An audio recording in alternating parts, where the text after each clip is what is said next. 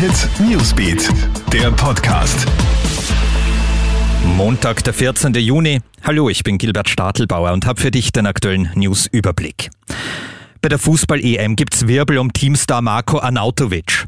Gegen Nordmazedonien hat er beim Torjubel zu einer Schimpftirade angesetzt. Bilder davon gehen durch die Social Networks. Es ist auch von rassistischen Äußerungen die Rede. Arnautovic könnte eine Disziplinarstrafe drohen. Er selbst betont nun, dass er kein Rassist ist.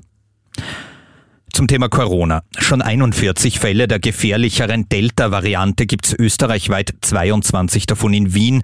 Da handelt sich zwar großteils um länger zurückliegende Fälle, aktuell gibt es aber allein in Wien auch 35 Verdachtsfälle, die noch genauer untersucht werden müssen.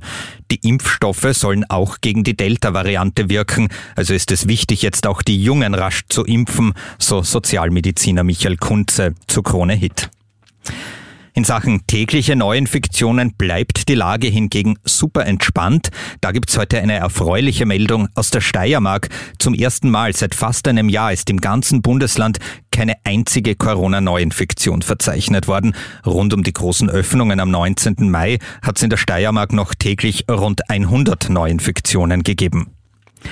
Und in die Babypause verabschiedet hat sich heute Familienministerin Susanne Raab. Die 36-Jährige erwartet Anfang Juli ihr erstes Kind. Vertreten wird sie von Europaministerin Caroline Edstadler. Raab ist nicht die erste Ministerin, die im Amt Mutter wird. Zu Jahresbeginn hat Justizministerin Alma Sadic einen Sohn zur Welt gebracht. Und auch Landwirtschaftsministerin Elisabeth Köstinger hat 2018 als amtierende Ministerin ein Baby bekommen. Das war der aktuelle Newsbeat Podcast. Dir einen schönen Abend. Krone Hit Newsbeat, der Podcast.